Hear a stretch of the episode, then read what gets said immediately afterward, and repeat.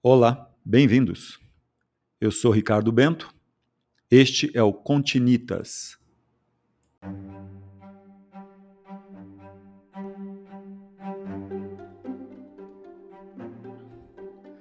Um podcast sobre história, arquitetura e construção, literatura, cultura e suas conexões.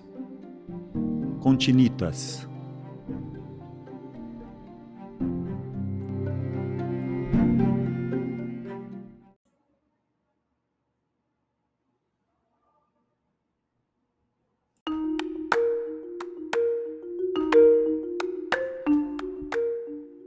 Foi então que viu o pêndulo. A esfera, móvel na extremidade de um longo fio fixado à abóboda do couro, descrevia suas amplas oscilações em zócrona majestade. Eu sabia, mas qualquer um teria podido advertir na magia daquele plácido respirar, que o período era regulado pela correlação entre a raiz quadrada do comprimento do fio e a do número π, o qual, embora irracional para as mentes sublunares, relaciona, por alguma razão divina, a circunferência ao diâmetro de todos os círculos possíveis. De modo que o oscilar de uma esfera de um polo a outro decorre de uma arcana conspiração entre a mais intemporal das medidas, a unidade do ponto de suspensão, a dualidade de uma dimensão abstrata, a natureza terciária do π, o tetrágono secreto da raiz e a perfeição do círculo.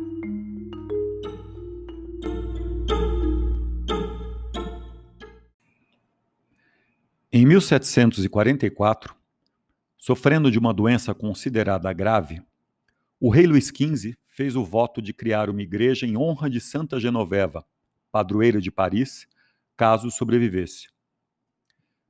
Restabelecido, encarregou o Marquês de Marigny, diretor-geral dos edifícios reais, de construir uma igreja no local da antiga abadia de Santa Genoveva, então em ruínas. Em 1755, o Marquês confiou a responsabilidade do projeto ao arquiteto Jacques Germain Soufflot. Este estava decidido a recriar a leveza, a amplidão e a proporção da arquitetura gótica em termos da arquitetura clássica. Soufflot executou o projeto baseado em teorias bem aceitas pelos arquitetos do Iluminismo, em que um tipo puro de edificação era inteiramente racional composto por colunas, lintéis ou entablamentos e um telhado em frontão. A estrutura foi pensada buscando exemplificar a rica tradição da arquitetura francesa desde a Idade Média. O arquiteto viajou para Roma e mais para o sul, até as impressionantes ruínas de Paestum, considerada a mais bem conservada ruína grega na Itália, com o Marquês de Marigny. A planta baixa centralizada do Panteão habilmente prolongada pelo coro e pórtico, dá continuidade à tradição de Bramante e Michelangelo na Basílica de São Pedro, em Roma, e Christopher Wren para a Catedral de São Paulo, em Londres.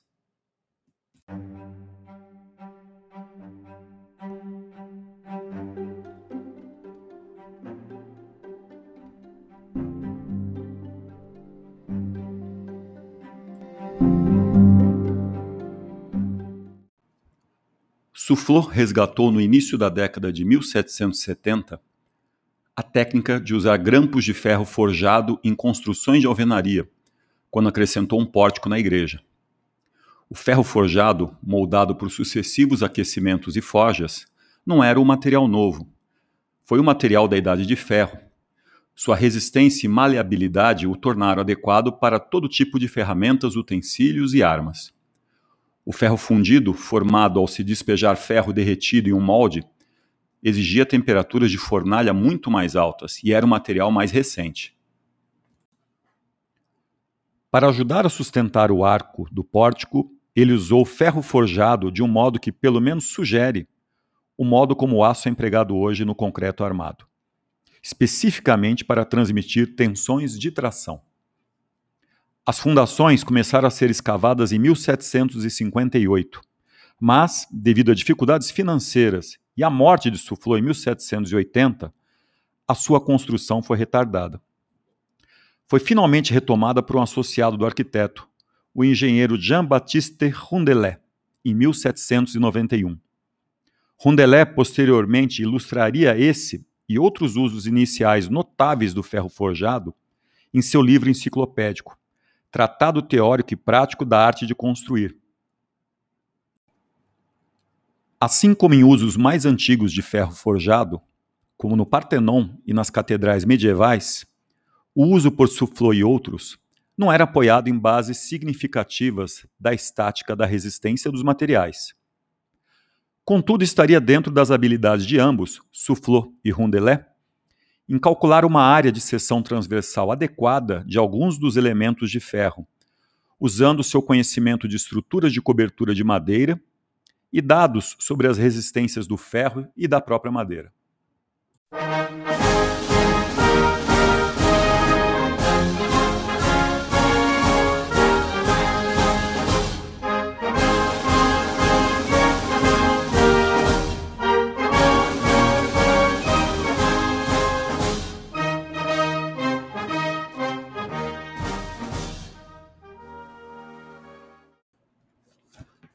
Após a Revolução Francesa, a Assembleia Nacional decidiu, entretanto, que o edifício deveria servir de necrópole para as mais grandiosas individualidades da França.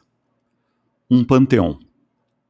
Dentro do prédio estão sepultadas as grandes personalidades francesas, como Victor Hugo, Diderot, Jean-Jacques Rousseau, Louis Braille, René Descartes, Voltaire, Casal Courrier, Émile Zola e o próprio Soufflot, entre muitos outros.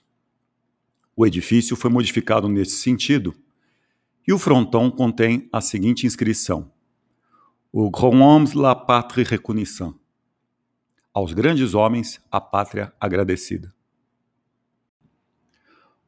O Panteão se localiza perto dos Jardins de Luxemburgo, na margem esquerda do Sena, no animado distrito intelectual de Paris, junto à Universidade de Sorbonne ao Collège de France e escolas do ensino médio.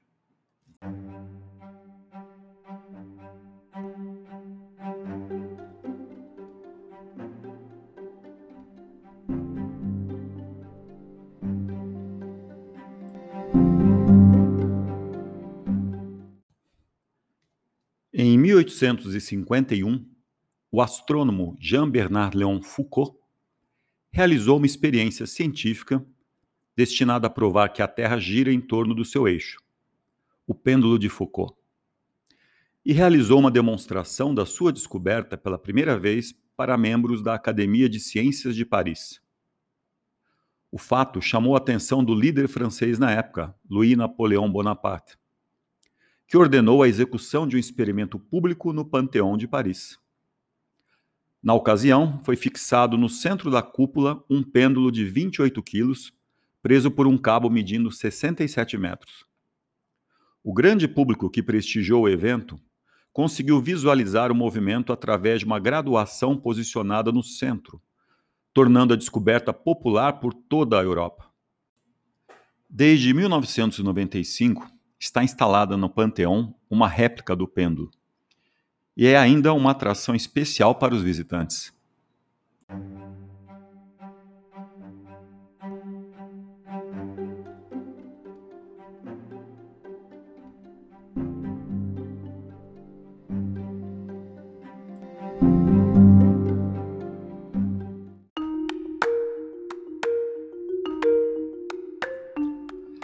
A descrição do pêndulo no início de nosso episódio é do livro O Pêndulo de Foucault, do escritor Humberto Eco. Também autor de um livro mais conhecido do público, O Nome da Rosa, que teve inclusive uma adaptação para o cinema.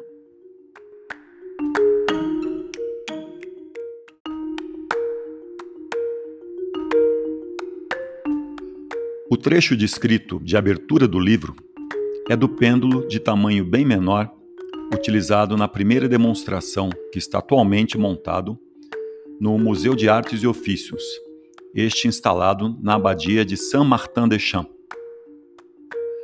A semelhança da trama com os best-sellers de Dan Brown, autor de O Código de Da Vinci, Anjos e Demônios Inferno, dentre outros.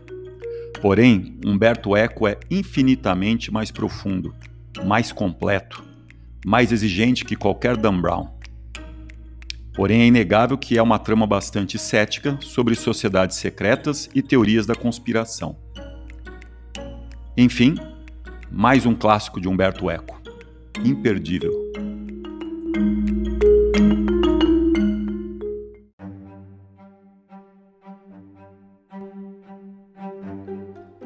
Algumas fotos e filmagem do pêndulo tiradas por mim estão na página do Continitas no Instagram. Em tempo, peço perdão pela pronúncia em francês. Pardon, madame, pardon, monsieur.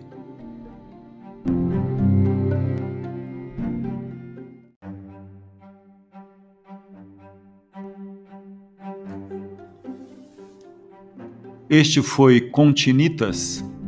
Eu sou Ricardo Bento. Até a próxima.